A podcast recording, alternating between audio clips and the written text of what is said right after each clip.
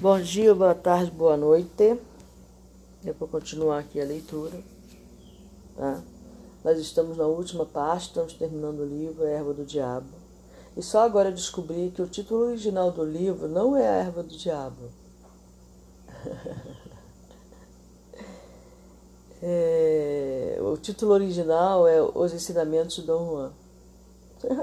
É isso. O, o livro aqui no Brasil foi traduzido como A Erva do Diabo. Mas se você olhar o peso das palavras, o, peso, o título A Erva do Diabo, os ensinamentos de Dom Juan, a Erva do Diabo tem um impacto muito maior, né, gente? Os ensinamentos de Dom Juan. Quem é Dom Juan, gente? O diabo a gente acha que sabe quem é. Ou pelo menos temos uma curiosidade, né? Sobre essa figura, né? Metafórica criada pela mente humana. Diabo, né? Então a gente tem essa curiosidade também. Então, consequentemente, o livro, o país que mais consumiu a leitura deste livro na época em que foi escrito foi aqui no Brasil. É, é isso aí. Então vamos lá.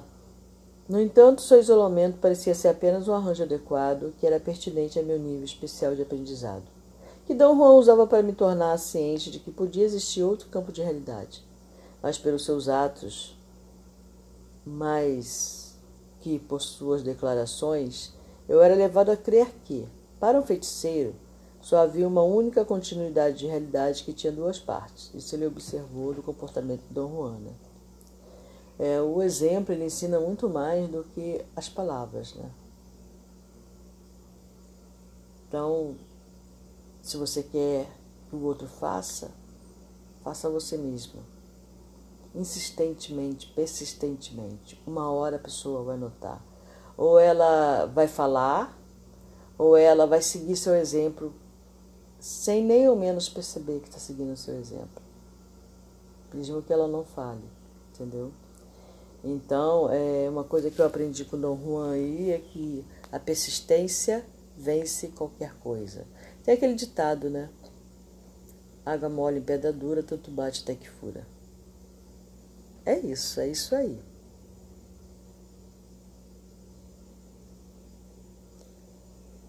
Só havia, ou talvez mais do que duas, das quais ele tirava deduções de valor pragmático. Vamos ver de novo o que é pragmático. Acho que toda vez que eu encontro essa palavra, eu abro esse dicionário. Que tem motivações relacionadas com ação ou com eficiência. Prático. Adjetivo substantivo masculino que ou quem revela um sentido prático ou sabe ou quer agir com eficácia. Tá? das quais ele tirava deduções do valor pragmático. A adoção de boa-fé da ideia de que a realidade do consenso especial tinha valor pragmático teria dado uma perspectiva significativa ao movimento. Se eu tivesse aceito a ideia de que a realidade do consenso especial era utilizável porque possuía propriedades inerentemente utilizáveis, que eram tão pragmáticas quanto as da realidade do consenso de modo de todo dia, não teria sido lógico para mim compreender que Dom Juan explorava a noção de movimento na realidade do consenso comum. Especial, desculpa. Vamos lá de novo. Então, teria sido lógico para me compreender por que Dom Juan explorava a noção de movimento na realidade do consenso especial, depois de aceitar a existência pragmática de outra realidade. A única coisa que o feiticeiro tinha a fazer seria aprender a mecânica do movimento. Naturalmente, o movimento, naquele caso, tinha de ser especializado, porque dizia respeito às propriedades inerentes, pragmáticas do consenso especial. Bom, aí ele fez um resumo. Os pontos de minha análise foram os seguintes, de todo o livro, tá? Porque esse livro. Tá bom? É, na da, da, aqui ele está fazendo o segundo, um resumo da segunda parte do livro. A primeira parte, ele fala sobre as experiências que ele viveu dentro desse para acessar essa, essa realidade extracorporal. né? E na segunda parte ele faz um resumo acadêmico, né, como um artigo sobre o que ele viveu, tá? E agora no final ele está fazendo um resumo. Tá bom? 1. Um, o fragmento dos ensinamentos de Dom Juan, que apresentei aqui, consistiu em dois aspectos: a ordem operacional ou sequência significativa, em que todos os conceitos individuais seus ensinamentos eram ligados uns aos outros, e a ordem conceitual ou matriz de significado, em que todos os conceitos individuais de seu ensino estavam embutidos. 2. A ordem operacional seguida tinha quatro unidades principais com suas respectivas ideias componentes. 1. Um, o conceito homem de conhecimento. 2. A ideia de que um homem de conhecimento tinha auxílio de um poder especializado chamado um aliado. Ele fala logo no início. Esse homem de conhecimento também ele fala logo no início, né, quando na introdução do livro. E também Dom Juan fala no início e depois, quando fala que ele tem que ter um aliado. Aí apresenta para ele é, datura noxia, no fosfor, é, fosfofora, ih, losfofora, que é, ah, jagube. O mito, que é o cogumelo, é esses três. Para ele escolher um aliado. Sendo que ele especifica que o mescalito, que é o princípio ativo do peiote, é um mestre, é um guia, não é necessariamente um aliado, não, não, não serve como aliado. Então ele fica aí entre o, o aliado do Dom Juan é um mito, e o aliado do, do Nagal, feiticeiro, que orientou a Dom Juan, era a datura noxia, que é a erva do diabo.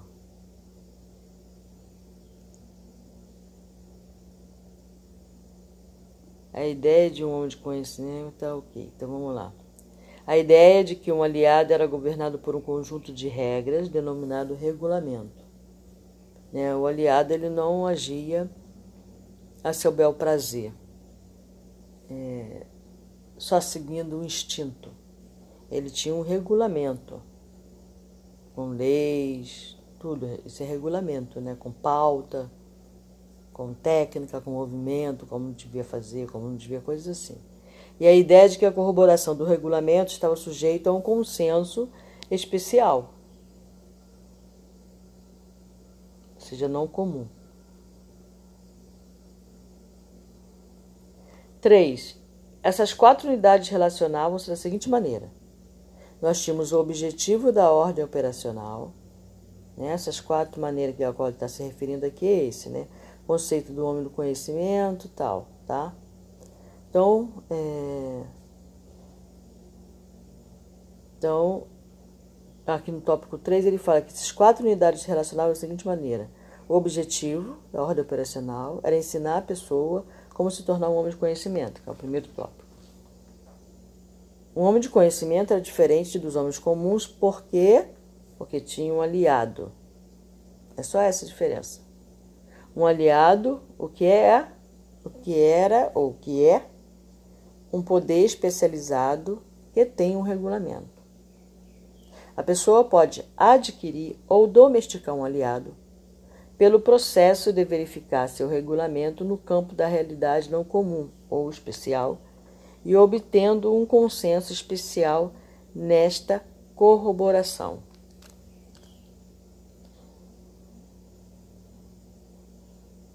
Então, é, o aliado também tem que querer ser aliado, né? Você não vai usurpar um aliado, você vai ser meu aliado, pronto. não, não é assim. Então, esse é o objetivo do homem de conhecimento. No contexto dos ensinamentos de Dom Juan, tornar-se um homem de conhecimento não é uma realização permanente, e sim um processo. Ou seja, você tornou-se um homem de conhecimento e ponto. Não, é um processo que dura uma vida. o fator que determina um homem de conhecimento não é apenas a posse de um aliado. Né? Não é apenas isso. Você foi lá adquirir um aliado. Mas a luta da vida toda do homem para se manter dentro dos limites de um sistema de crenças. Os ensinamentos de Dom Juan, contudo, visavam resultados práticos e seu objetivo prático com relação a ensinar a tornar-se homem de conhecimento era ensinar a adquirir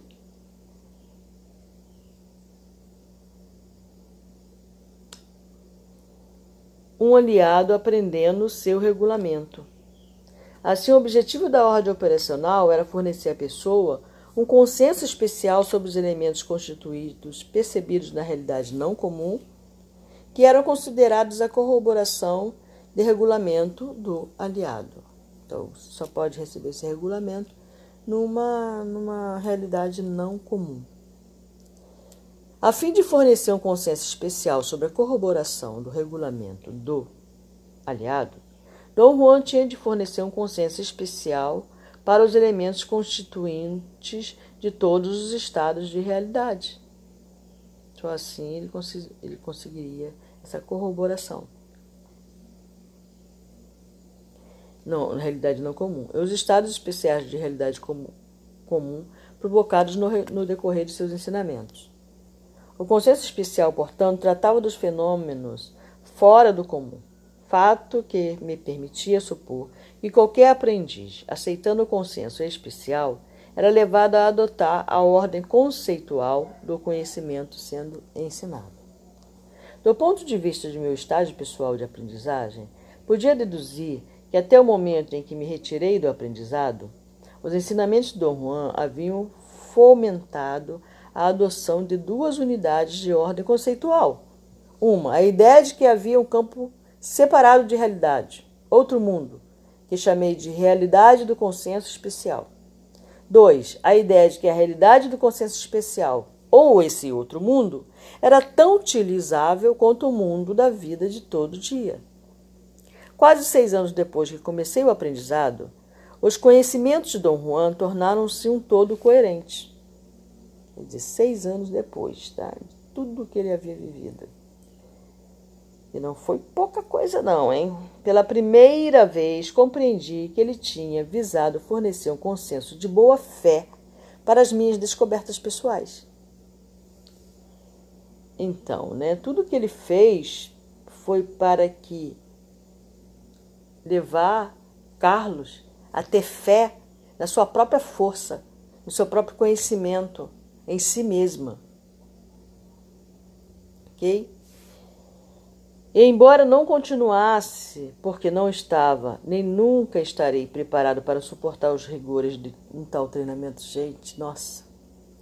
Meu, meu próprio jeito de satisfazer os padrões dele de esforço pessoal foi minha tentativa de compreender seus ensinamentos. Senti que era imperioso provar, nem que fosse só para mim, que eles não eram uma excentricidade.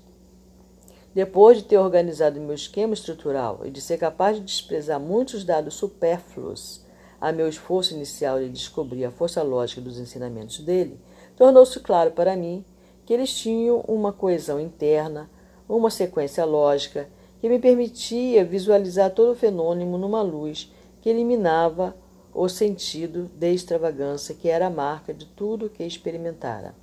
Era óbvio para mim que meu aprendizado era apenas o começo de um caminho muito longo, e as experiências fatigantes que tivera, tão avassaladoras para mim, não passavam de um fragmento muito pequeno de um sistema de pensamento lógico do qual Dom Juan tirava conclusões significativas para a sua vida de todo dia. Um sistema de crenças vastamente complexo, em que as indagações era uma experiência que conduzia à exultação. Muito bem, vamos terminar por aí. Acabou o livro, acabou a leitura do livro. Né? Essa semana também terminei a leitura do livro A Arte do Sonhar, que eu agora estou no sistema de releitura, de estudo, né? Bom, não sei o quanto você conseguiu entender da leitura, não é uma leitura fácil, é bastante complexo até. Mesmo porque a nossa razão, né, aquilo que nós vivemos no dia a dia, nos fala outra coisa completamente diferente, né? Mas aquilo que eu falei, tem gente na internet, né, inclusive no YouTube, e fala que nega o fato de que a Terra seja redonda. Né? O consenso comum nos diz que ela é reta mesmo. É porque você vai andando, se você for andando para direita, para esquerda, para cima, para baixo, você só vai encontrar um caminho reto, você não vai encontrar um caminho curvo. Que vai te levar para um. é, mas acontece que nós somos formiguinhas andando pela Terra, em comparação ao globo terrestre, falando de medida, de unidade de medida, né? Então você não vai encontrar a curva do mundo e cair num abismo, por exemplo. Se você for. Veja bem, a Terra, é, na física, fala que a gente tem movimento constante, a gente nunca está parado. Né? O consenso comum diz que você está parado. Ok? Né? A realidade, digamos assim, diz que você. A realidade comum diz que você está parado. Quando você entra numa realidade não comum, você começa a sentir o movimento da Terra. Você percebe que você não está parado. Você sai desse senso comum, sabe? Pode falar, mas como não? Por exemplo, eu estou sentada aqui na minha cama tranquilamente, lendo para vocês. Então tá, eu estou parada. Mas se eu pegar como referência o movimento rotacional da Terra, né? Movimento piônico, em que ela está girando em torno do próprio eixo, ela nunca está parada, ela está girando em torno do próprio eixo e ela está girando em torno do Sol. Então ela está fazendo dois movimentos, certo? Um elíptico, que é o movimento que ela faz em torno do Sol, e um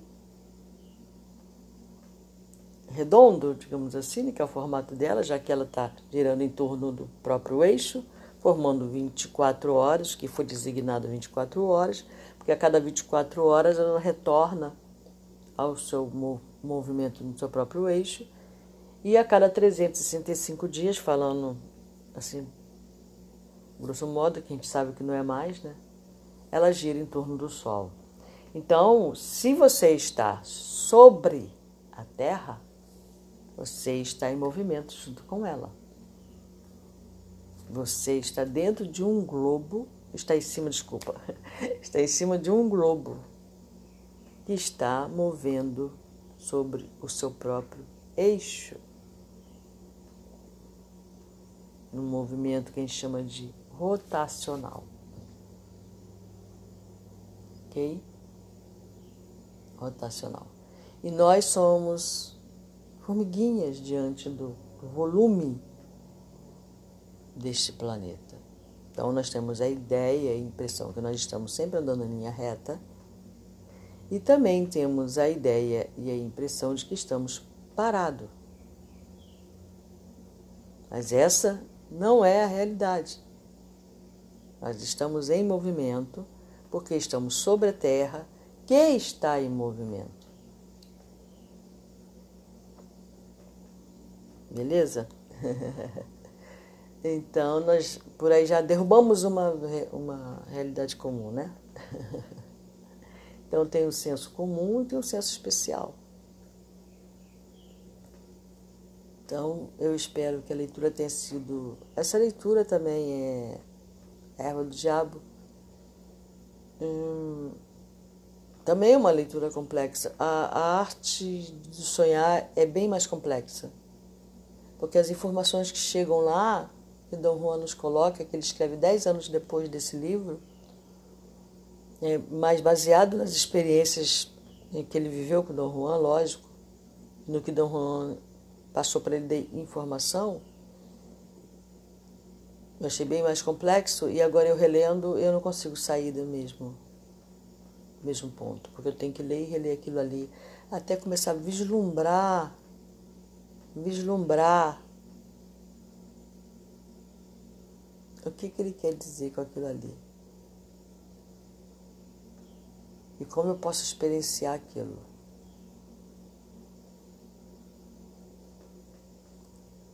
Então tem muito ponto eu ainda não entendi.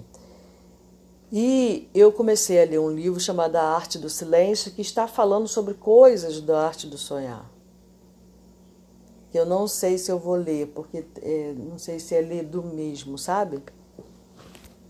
Porque eu achei a leitura, tô, eu, eu, eu lendo antes, estou fazendo o contrário, para ver se de repente eu leio, faço essa leitura ou não porque me parece está me parecendo muito. Mas ela, essa leitura, por outro lado, eu, pelo que eu estou entendendo, ela está explicando coisas do livro A Arte do Sonhar, sabe? É como se ele estivesse preparando para o livro Arte do Sonhar, já que o livro foi escrito primeiro. Mas não tem problema, eu vou ler o livro e vou ver se vai valer a pena essa leitura, se realmente vai ser uma explicação né? Porque eu vi termos que ele usa no livro Arte de Sonhar, que está nesse livro Arte do Silêncio. Ok? Então é isso aí, gente. Uma ótima quarta-feira para todos nós. Bom dia. E fim.